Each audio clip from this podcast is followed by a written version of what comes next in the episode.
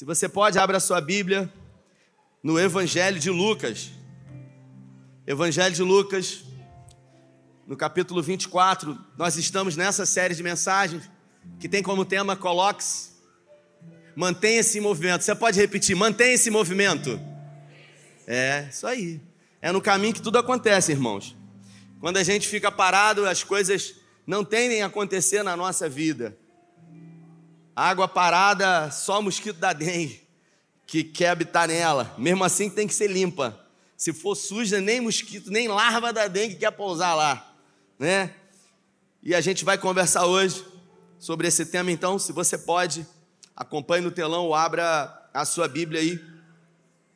Evangelho de Lucas, capítulo 24. Diz assim a minha tradução: Naquele mesmo dia, domingo, dois discípulos caminhavam em direção à cidade de Emaús, a uns dez quilômetros de Jerusalém. Eles conversavam a respeito de todas as coisas que aconteceram.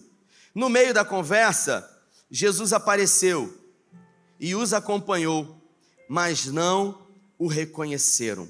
Se você pode, feche os seus olhos. Pai, essa é a tua palavra e nessa noite, em graça, pedimos que o Senhor fale conosco, que o Senhor tenha liberdade para ministrar na nossa mente e no nosso coração. Queremos receber a porção que o Senhor tem para nós e tão logo ao recebermos possamos colocar em prática ao sair daqui, porque a tua palavra é poderosa e nós cremos nisso em nome de Jesus. Bom, a gente vai falar sobre estar em movimento só que nesse caso aqui do Evangelho de Lucas, no capítulo 24, dois homens no caminho de Emaús fizeram um caminho na estrada da fuga. É isso mesmo. Para você entender esse contexto, Jesus já havia percorrido toda a Judéia durante três anos e meio com o seu ministério aqui na terra.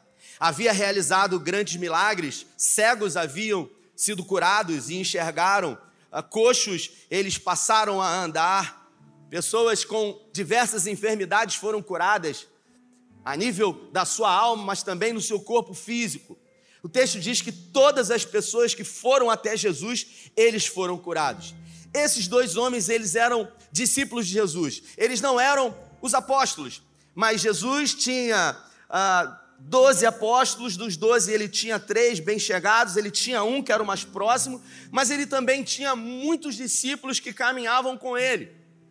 E esses dois, eles eram discípulos próximos a Jesus, pessoas comuns que, ao serem comissionadas por Jesus ou a serem impactadas uh, por aquilo que Jesus começou a fazer, segundo o que João Batista havia predito sobre a vinda do Messias, essas pessoas abandonaram aquilo que estavam fazendo e seguiram a Jesus durante três anos e meio.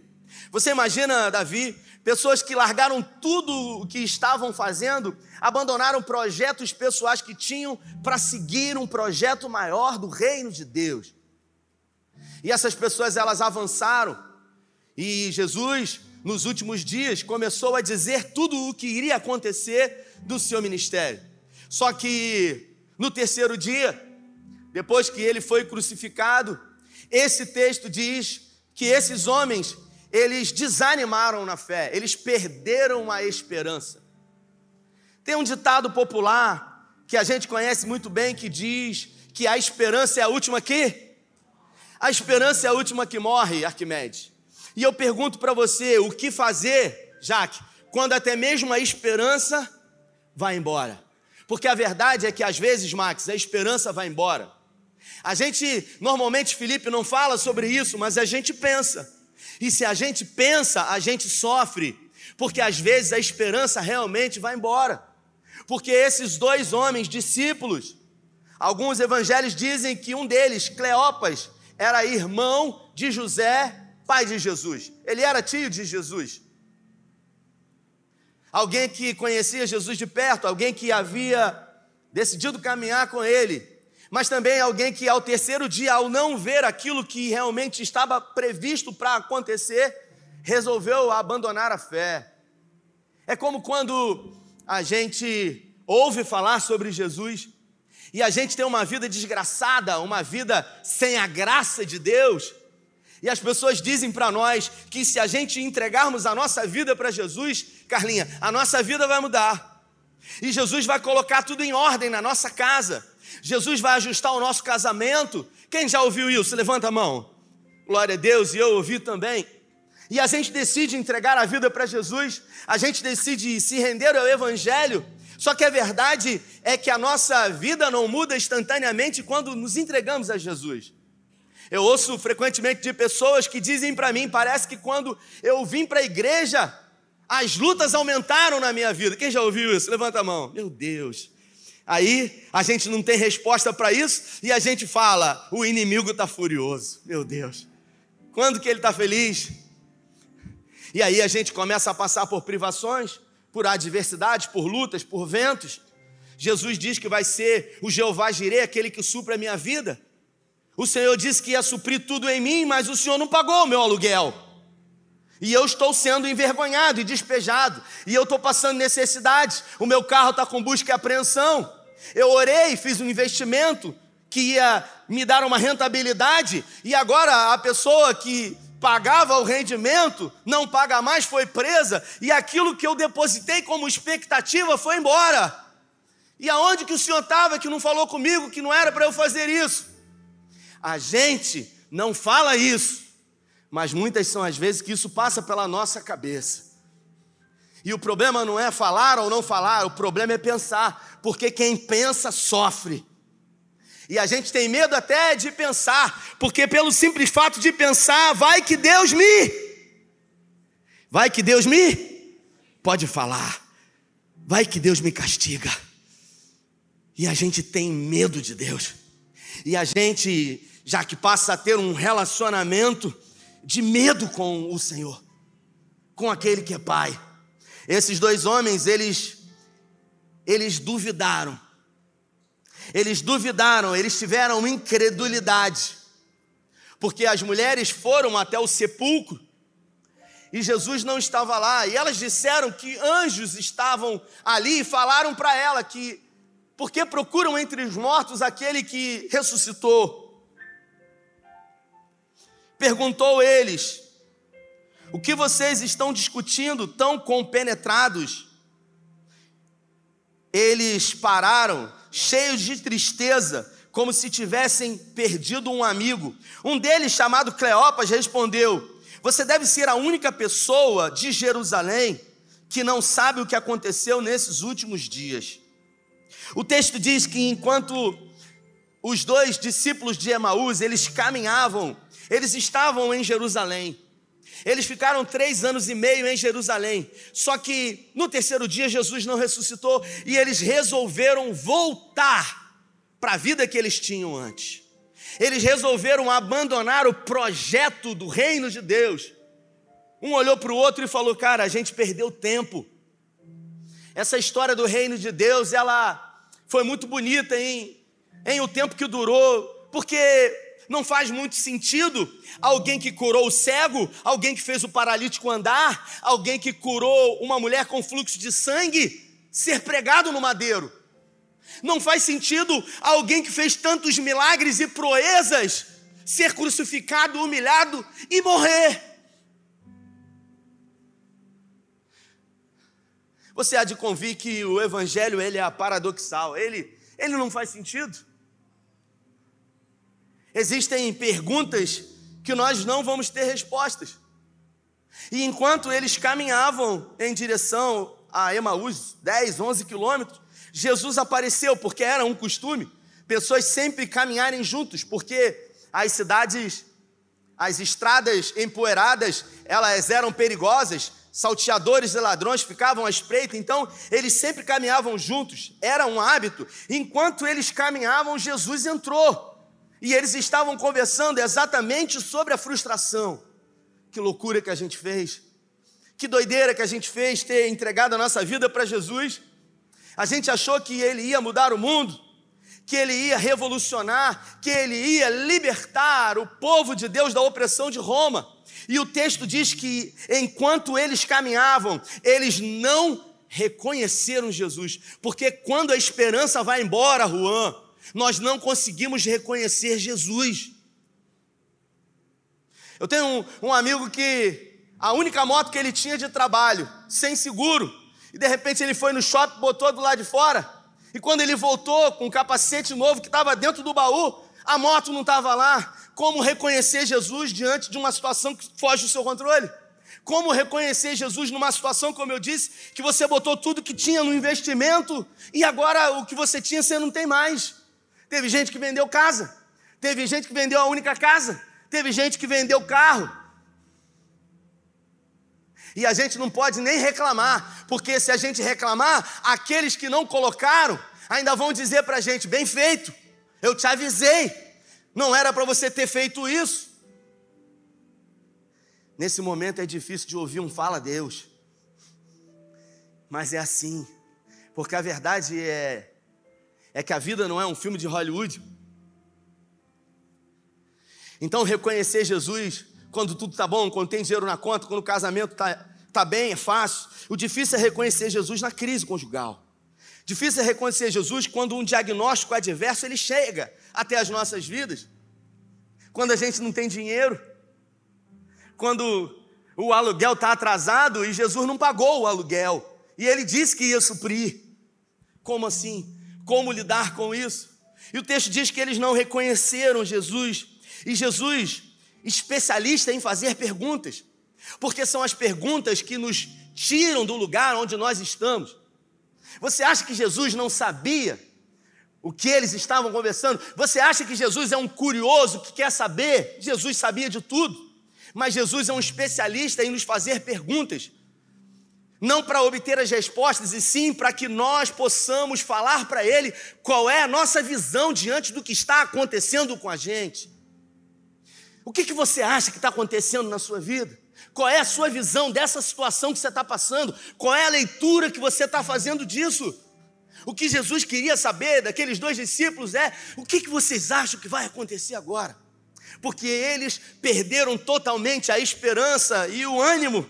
E o texto diz: eles pararam cheios de tristeza, como se tivessem perdido um amigo. Você imagina a depressão desses caras? Um deles, chamado Cleopas, respondeu: Você deve ser a única pessoa em Jerusalém que não sabe o que está acontecendo. Está no Instagram, está no Facebook, está no YouTube. E ele perguntou: O que foi? E eles disseram as coisas que aconteceram com Jesus, o Nazareno. Ele era, o texto diz, segundo o Eugene Peterson, ele era, ele era um homem de Deus, não é mais, porque eu deixei de crer, porque eu deixei de acreditar. É quando a gente ora e o milagre não acontece, é quando a gente não compreende o silêncio de Deus que a gente começa a duvidar. A gente crê que Ele é poderoso, a gente crê que Ele faz milagre, mas daí a crer que Ele pode fazer na minha vida, Ele pode parar tudo que Ele está fazendo e se preocupar comigo, aí é um pouco demais. Ele era um homem de Deus, um profeta, que falava e fazia como ninguém, era abençoado por Deus e amado pelo povo, mas nossos líderes e principais sacerdotes o traíram e sentenciaram à morte e o crucificaram. Tínhamos esperança de que fosse o libertador de Israel, mas hoje é o terceiro dia, e desde que tudo aconteceu, e algumas das mulheres do nosso grupo nos deixaram confusos. E algumas das mulheres do nosso grupo nos deixaram confusos. Hoje de manhã, bem cedo, elas estavam no túmulo, não encontraram o corpo e voltaram com a história de terem visto anjos e esses afirmaram que ele estava vivo. Alguns dos nossos amigos foram ao túmulo para verificar e o encontraram vazio, como as mulheres disseram, mas não o viram. Você começa a perceber que a nossa vida, ela não é como gostaríamos que ela fosse. E diante de frustrações, de decepções, nós somos tendenciosos a pouco a pouco perder a esperança. Eles fizeram o caminho inverso, eles se colocaram em movimento num caminho de fuga. Eles deixaram de crer, de acreditar na proposta do reino de Deus. Eles decidiram abandonar a fé. Eles acharam que tudo aquilo que aconteceu era uma conversa, Peraí, e os milagres que eles viram? E a multiplicação dos pães e peixes? Às vezes a gente tem a memória curta para aquilo que Jesus realizou na nossa vida. Às vezes a gente tende a se esquecer com muita rapidez coisas grandes e poderosas que ele realizou na nossa vida. E a gente tem por hábito de achar que ele não pode fazer outra vez. Jesus é um especialista em nos surpreender. E Jesus agora pergunta para eles: Ué, hoje é o terceiro dia e vocês desistiram de tudo? Como vocês podem não acreditar em tudo que os profetas disseram? E eles já estavam chegando próximo à cidade de Emaús, já era um fim de tarde, e de repente Jesus fez como quem ia direto, e eles pararam e convidaram Jesus para repousar com eles. E Jesus resolveu aceitar o convite, e eles sentaram à mesa, e ao sentarem-se à mesa, o texto diz que Jesus pegou o pão e partiu. E no partir do pão, eles reconheceram a Jesus. O evangelho da graça é um evangelho relacional. A gente tem por hábito, pastor Juan, de dizer que crente come muito. Crente gosta de comer. Gosta ou não gosta, gente? Crente adora comer. Mas por que, que nós temos o hábito tanto de comer, irmãos? Você já parou para pensar nisso? Porque a palavra diz que Jesus estava todo o tempo sentado com os seus discípulos, fazendo o quê? Comendo sobre a mesa, ele estava partindo pão, ele estava é, compartilhando o vinho, porque enquanto eles estavam, Fonseca, sentado à mesa, comendo e bebendo, eles eram ensinados, eles eram discipulados por Jesus, porque a mesa é um lugar de discipulado, a mesa é um lugar de comunhão, e agora eles estavam exatamente na mesa, sentados ali diante de Jesus, e Jesus, tendo dado graças, partiu como ele sempre fez, e os olhos deles se abriram. E o coração deles se aqueceu, e um olhou para o outro, e Jesus desapareceu. E eles disseram: Como não percebemos? A todo momento nosso coração se aqueceu, mas nós não conseguimos ver que era Ele. Porque quando a gente está vivendo uma adversidade, a gente só consegue ter foco para aquela situação e a gente acha que aquilo ali é o fim. A gente não consegue reconhecer todo um processo porque a nossa visão é limitada. E a gente acaba se decepcionando. Se você parar para pensar, Bruno, a maioria das decepções que sofremos nas nossas vidas, Davi, tem a ver com expectativas.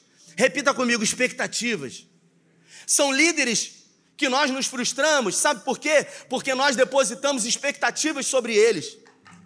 A gente serviu, a gente fez, a gente cooperou, mas no momento em que a gente precisou, a gente não teve, e aí a gente se frustra e a gente diz: Poxa, mas eu fiz tanto, eu me doei tanto, e agora o que eu, que eu fiz foi merecer isso. Vou perguntar para você: é possível? É possível se decepcionar com Jesus, sim ou não? Sim, é possível. Porque a Bíblia fala no próprio Evangelho de Lucas que Jesus sempre quando ia em Jerusalém, ele ficava em Betânia, na casa de Marta e Maria. Ele ficava lá e ficou por muitas vezes, Marta, Maria e Lázaro. E Maria, como era uma excelente chefe de cozinha, todas as vezes que Jesus estava lá, ela fazia bolinho de peixe, ela fazia pirão de tilápia, porque Jesus adorava comer uma muqueca capixaba, sabe? Com bastante azeite de dendê. É, ele adorava. Só que Jesus, ele quase havia sido apedrejado na Judéia e ele foi para Pérea, do outro lado do Rio Jordão. E quando ele atravessou o Rio Jordão, ele ficou lá batizando discípulos e Lázaro adoeceu. E quando Lázaro adoeceu, ele não melhorava, ele ficou enfermo e o negócio ficou sério. Marta e Maria chamaram um amigo em comum e disseram: Você precisa ir até Jesus. E você precisa dizer a ele que aquele a quem ele ama está terrivelmente doente. Aquele homem sai de Betânia e ele vai em direção a Pérea. Se você ler a história, você vai perceber que logo que ele saiu de Betânia, Lázaro morreu, quatro dias. O texto diz que ao chegar diante de Jesus, ele disse: Mestre, aquele a quem tu amas está enfermo. Você sabe o que Jesus fez? Nada. Jesus não disse, vou lá agora, desculpa, segura aí que eu tenho uma missão, eu preciso. Ele poderia ter curado Lázaro dali mesmo, sim ou não? Por que, que ele não curou? Por que, que ele ficou mais um dia na Pérea? O texto diz que ele ficou, e o cara, quando voltou, provavelmente disse para Marta e Maria, ao ver Lázaro morto, falou o seguinte: Olha, eu falei com ele, e ele disse o quê? A gente está desesperado aqui. Ele não falou nada, ele ficou lá ainda. Ele não falou nada, ele não ficou surpreso, não, ele não ficou. O texto diz que ele ficou ainda dois dias, e quando ele voltou, ele está entrando e nem entrou em Betânia. Marta saiu, Maria saiu desesperada, perdão, Marta, e veio em direção a Jesus botou o dedo em risco e falou: se o senhor tivesse aqui, nada disso teria acontecido. Expectativas frustradas. A culpa é? A culpa é sua. Porque o senhor, se o senhor tivesse aqui, nada disso teria acontecido. Expectativas frustradas. Eu quero parafrasear aqui, como fiz numa quinta-feira. Talvez Marta tenha coragem de ter dito isso para Jesus na hora de vir na minha casa para comer bolinho de peixe, veio muitas vezes. Na hora de vir comer o pirão de tilápia, que eu fazia muito bem, o Senhor veio. Agora, quando eu mais preciso, é isso que eu recebo. É bom para mim aprender, bem feito para mim. E ela disse: O seu irmão vai ressuscitar. Aí ela fala: Eu sei que ele vai ressuscitar na ressurreição dos mortos, mas tudo quanto pedires ao Pai é possível. E o texto diz que ela sai dali e vai em direção a Maria, e vai no ouvido de Maria e fala assim: Maria, Jesus está aí, ele está te chamando. Aí Maria levanta desesperada, chorando, e sai correndo. Aí o pessoal que estava em volta, as carpideiras, saem também em direção a Jesus e eles falam: Olha como ele, ela o amava. Ela vai no túmulo chorar e eles vão, os fofoqueiros, tudo atrás. E aí de repente Jesus está no mesmo lugar. No mesmo lugar que, que Marta botou o dedo em risco. Faz o dedinho assim, faz aí o dedinho. Pode ficar tranquilo que seu dedo não vai cair, nem vai ter verruga no dedo, não. E aí ela veio. E quando ela veio, o texto diz que Maria chegou para Jesus, Carlinha, e falou: Se o Senhor estivesse aqui, nada disso teria a mesma coisa. Na tradução Almeida, na tradução Edine Peterson, a mesma expressão é dita. Eu fiquei curioso de querer saber o porquê que elas falaram a mesma coisa. Jesus ficou um dia na Pérea, o cara sai um dia de viagem, um dia para ir, dois dias Jesus ficou lá, um dia para voltar, quatro dias. Marta e Maria moravam na mesma casa. Aí você imagina Lázaro morto há quatro dias e elas ficaram quatro dias na mesma casa falando de quem? De Jesus. É bom para a gente aprender uma com a outra. Se ele tivesse aqui, nada disso teria acontecido. Frustração. E Jesus é um especialista em fazer perguntas. E quando ele chega diante de Maria, ele pergunta para ela onde o puseram. E quando chega diante do túmulo, Jesus ora ao Pai e ele pede ao Pai, mesmo sabendo que o Pai sempre o ouvia, mas para que a multidão visse, uma promessa uma promessa que havia de ser cumprida sobre a ressurreição de alguém que morreu e ressuscitou há quatro dias. Porque até dois dias os judeus achavam que a alma permanecia no corpo, mas há quatro dias não mais, para que uma profecia pudesse ser cumprida. Quem já assistiu aquela série The Chosen aí? The Chosen. Eu comecei a assistir e eu não consegui deixar de chorar em um episódio, irmãos. É um negócio de doido. Eu não choro por nada, nem quando eu vou tomar injeção. E olha que eu tenho medo de injeção. Mas eu comecei a assistir e teve um episódio do The Chosen um, um, no Instagram que eu vi, sabe? Que um homem chegou diante de Jesus, eu nem vi esse episódio, e ele queria ser curado, e Jesus falou para ele assim: esse milagre já foi realizado muitas vezes.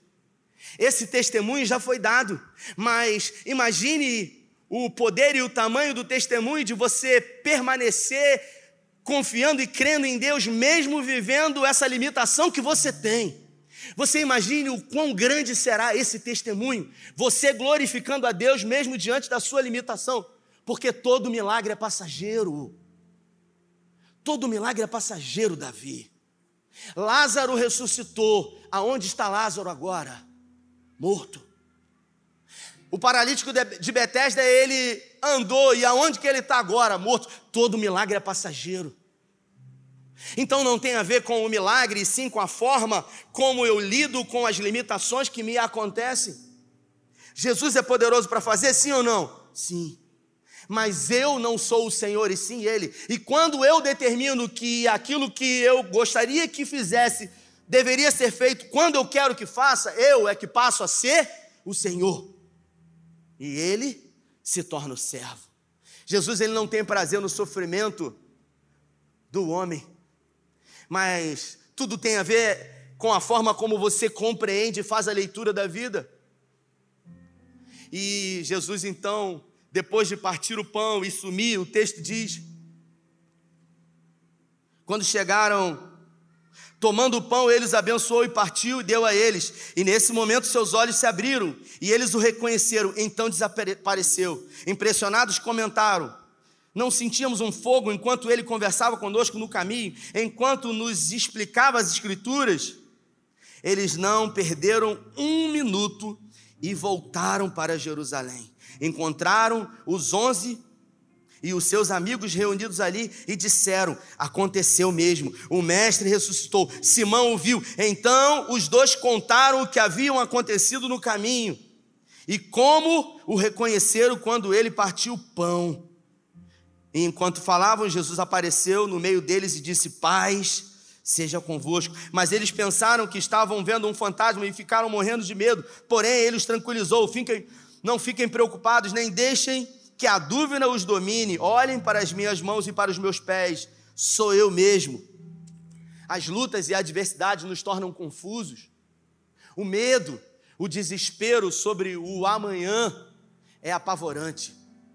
Só que o que você conhece da sua história é um pouco do passado que você lembra e muito pouco do que você está vivendo no presente. Mas a Bíblia fala que melhor é o fim das coisas do que o início delas.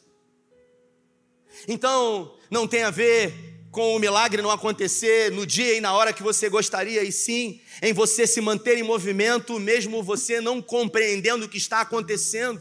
Porque a palavra de Deus diz que bem-aventurados são aqueles que creram, mas que não viram aqueles que não entenderam ainda, aqueles que diante das situações difíceis não estão entendendo. Ei, escuta o que eu vou falar para você.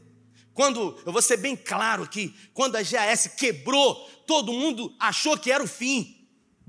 Eu lidando no meu WhatsApp com gente que tinha botado arma na cabeça mais de uma vez, eu vou tirar minha própria vida. E eu falei: a sua vida não se resume a uma circunstância de um ano, dois anos, recebendo um investimento. Porque nós somos tendenciosos a criar um reducionismo. Quantos anos você tem? 40. Eu estou recebendo rendimentos há um ano. E porque isso acabou, eu acho que é o fim. Então a minha vida se resume a um ano recebendo dinheiro. Deus não é bom quando coisas boas acontecem na nossa vida. Deus não é mal quando coisas ruins acontecem na nossa vida. Deus é bom e sempre bom e sabe amar como ninguém. Eu é que sei os planos que tenho sobre vós, planos de bem e não de mal, para vos dar o futuro que tenho preparado. Mas é no caminho que tudo acontece, é em movimento. Algumas pessoas começaram a se movimentar, o Covid veio, muita gente achou que era o fim, Harrison. E você, não sei se você sabe, tem gente hoje que está melhor do que antes do Covid, porque se reinventou porque entendeu que aquilo que ia acontecer daqui a alguns anos, o Covid antecipou. E as pessoas começaram a se atualizar. Mas as pessoas que vivem esperando o milagre de braço cruzado, porque todo mundo gosta de milagre, eu adoro milagre, só que milagre não acontece todo dia na minha vida. E você sabe por que a gente quer milagre? Porque milagre só dá trabalho para Jesus. Faz um milagre no meu casamento, Senhor. Muda a vida da minha esposa que está aqui. É mais fácil eu pedir para ele fazer do que eu reconhecer a minha arrogância, a minha forma ríspida, o meu orgulho, me submeter ao marido que eu tenho que ser, ao amar a minha esposa, assim como Cristo amou a igreja, ao ponto de se entregar por ela. É mais fácil Jesus fazer um milagre. É mais fácil eu terceirizar e dizer, faz um milagre. Pastor, e quantas vezes? Não se ofenda, porque eu vou falar isso, mas isso é uma verdade. Quantas vezes os casais vêm aqui e falam para mim, pastor, faz uma oração poderosa pelo meu casamento. Eu falo, que poderosa é essa, gente? Será que é falar em língua? Rita, lava, saia. Será que é fazer uma pressão na cabeça? Para a pessoa balançar a perna? Que, que oração poderosa? Faz uma oração forte, pastor. É do concorrente esse negócio de forte, gente. Não é daqui. E a gente acaba terceirizando responsabilidade. Eu não tenho, eu tenho dito isso nas duas séries que tenho pregado aqui. Eu não tenho controle sobre tudo. Mas sobre aquilo que eu tenho controle, eu não posso terceirizar a minha responsabilidade. Eu estava no almoço esse fim de semana, eu estava servindo farofa no almoço para os irmãos, lá servindo. Aí de repente um cara passa, eu boto no prato dele e ele fala assim para mim: depois eu queria te pedir perdão. Eu falei: tá perdoado, meu irmão? Quero nem saber. Ele falou: não, eu preciso falar. Dormência na hora que eu falei: meu Deus, o que que esse cara, o que que esse cara fez? O que que eu fiz para ele? Aí eu tô lá de bobeira, ele vem, então, vem aqui, eu queria te pedir perdão. Aí eu falei, tá perdoado, querido. Ele falou, mas eu quero falar. Eu falei, meu Deus. Porque enquanto você não sabe, você não sente, não é verdade? Mas depois que você sabe, meu irmão, falei, meu Deus. Aí ele falou, então, eu não sou, eu não sou cristão, eu não sou nada. As pessoas me chamam para ir na igreja evangélica, eu vou. Se me chamam para ir na Corimba, eu vou. Ele falou assim para mim. Eu falei, amém, glória a Deus. Que bom que você está aqui. E ele falou, e aí você deu o seu testemunho, eu dei meu testemunho lá ontem. E aí quando você começou a contar a sua história, meu irmão, eu falei na metade, ah, que conversa fiada é essa, essa história desse cara? E não teve pai, que não teve mãe, que não teve nada, uma vida tão difícil, que é isso? Esse menino com esse tupetinho, ele falou isso para mim na minha cara. Esse menino com esse tupetinho aí, com esse tênis vermelho, eu estava com tênis vermelho. E aí eu falei, pô, meu irmão, eu vou levantar. Aí o cara levantou, foi atrás lá fumar um cigarro, lá atrás. E aí ele falou, não vou ouvir isso não. E aí, e eu falei, aonde que isso vai dar, Jesus? Meu Deus. E aí ele chegou para mim e falou assim, então, e aí tem uma menina que me trouxe aqui. Aí eu cheguei para ela e falei para ela, então, você me desculpa, eu vim aqui, eu gosto de sempre ir onde as pessoas me chamam. Mas o menino estava ministrando ontem, pô, aquele pastorzinho lá com tupete. Cara, contando uma história, ele falou, a menina falou, por acaso, a menina falou, não, ele é meu primo de primeiro grau, tudo que ele falou é verdade, aconteceu na vida dele. E ele falou, rapaz, eu preciso pedir perdão a ele. E aí quando ele veio falar comigo, ele falou, eu queria pedir perdão a você, cara, porque eu julguei você. Eu falei, meu irmão, está perdoado. Não tem de que pedir perdão, cara. O nosso problema é quando a gente não sabe. Porque quando a gente não sabe, a gente acha. E nós não fomos chamados para achar nada, nós fomos chamados para crer. Então, se você não sabe, não ache que é o fim. Não queira dizer que é o fim naquilo que Deus não disse e determinou que é o fim. Porque só é o fim quando Deus bota um ponto final. Se coloque de pé. Esses dois homens, eles haviam perdido a esperança é como quando pessoas que já tiveram em plataformas como essa, exercitando dons e talentos que Deus deu, mas por decepções com líderes, com pseudos pastores, com homens de Deus, com líderes que dizem que estão em favor do reino de Deus, mas o reino é deles, porque tudo é em favor deles. Porque dele, por ele e por meio dele, do pastor. A ele seja a glória.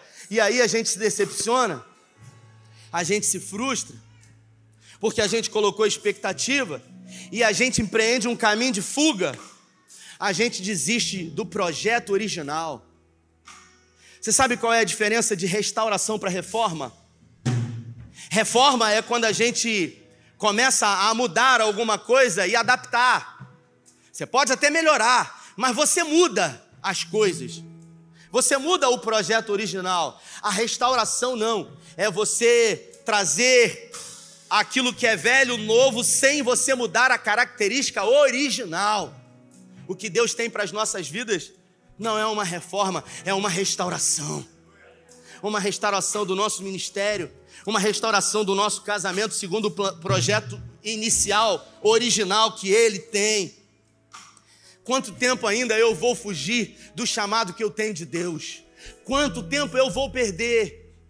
Porque esses homens perderam algumas horas porque quando Jesus se revelou para eles lá em Emaús, ao partir do pão, o texto diz que eles não perderam mais um minuto, eles voltaram correndo para Jerusalém e encontraram os onze e disseram: É real, nós estivemos com ele, e eles assumiram de novo um posicionamento diante do chamado de Deus. Talvez você tenha empreendido fuga, não para Emaús, mas você fugiu de um chamado que você tem. E eu, com a autoridade do Espírito Santo, quero dizer para você que essa não é uma palavra humana minha, porque tudo me levava a crer, a pregar uma outra palavra, e eu fui impulsionado a pregar essa palavra. E se você veio aqui hoje, é porque o Espírito Santo trouxe você para ouvir essa palavra, de que você precisa voltar, você precisa fazer o caminho de volta, você precisa se agarrar à esperança novamente. E Paulo diz que a esperança não é algo que se vê, porque a esperança que se vê não é esperança, pois como alguém pode esperar aquilo que está vendo? E ele fala: Mas se esperamos o que não vemos, com paciência o esperamos. Feche os seus olhos. Feche os seus olhos. Quero desafiar você, e a palavra é essa: desafiar. Sabe? Porque a vida não conta a história de homens e mulheres covardes, os que fracassaram os que desistiram. O JB Carvalho fala que um dia um professor na sala de aula de teologia ele disse: Moisés desistiu, e os alunos disseram não. Abraão desistiu, e os alunos disseram não. José desistiu, os alunos disseram não. O Valdir desistiu, e os alunos ficaram em silêncio.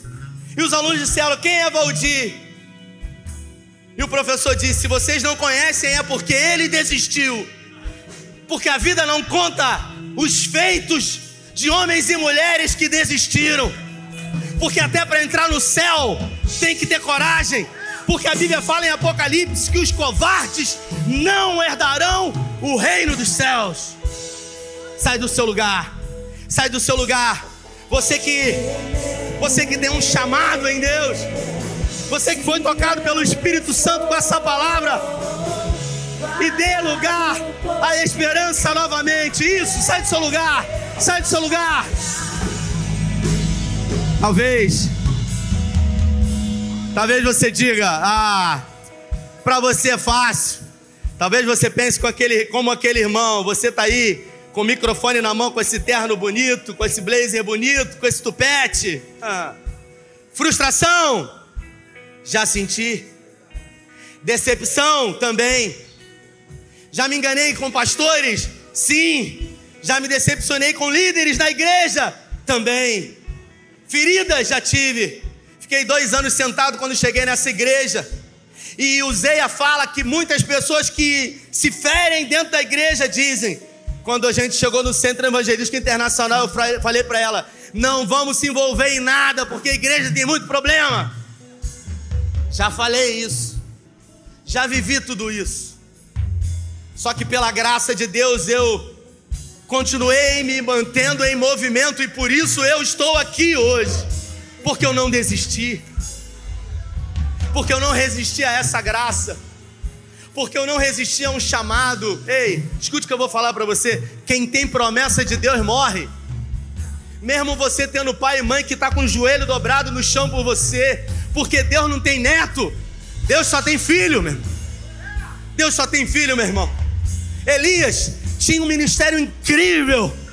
Só que num determinado momento ele falou para Deus várias vezes: Não quero mais, não aguento mais, é muita pressão para mim. Deus olhou para ele e falou: É, você tinha tudo, meu filho, você tinha tudo, mas lamentavelmente você não quer mais. Faz o seguinte: volta, unge Jeú rei, Azael do seu. Azael vai assumir o trono e outra coisa. Não tem Eliseu, lança a capa sobre ele e prepara ele. Dez anos Dez anos ele preparou Eliseu para assumir o lugar dele. E ele achou que já tinha feito muito. E depois de dez anos andando com Eliseu, ele pergunta para Eliseu: Quero agradecer você por ser meu companheiro nesses dez anos. E se existe alguma coisa que eu possa fazer por você, você me fala, como gratidão. Eliseu, um carroceiro, chega para ele e fala: Eu quero fazer o dobro do que você fez. Você imagina o sentimento agora do cara, que poderia ter feito mais, que poderia ter deixado um legado extraordinário, mas resolveu desistir, resolveu pegar o caminho da fuga. Eu vou fazer o último apelo a você: pare de fugir, em nome de Jesus. Eu quero repreender, pelo poder do nome de Jesus, tudo aquilo que está prendendo você e o seu ministério, e aquilo que Deus tem para a sua vida. Saia do seu lugar agora e venha aqui na frente assumir o seu lugar, em nome de Jesus. Sai do seu lugar. Aleluia. Você que está aqui na frente, eu creio que nessa noite Deus preparou uma mesa e Ele está se assentando com você. E nós, em nome de Jesus, declaramos uma mudança de rota. Nós, em nome de Jesus, declaramos olho, os olhos fitos no propósito.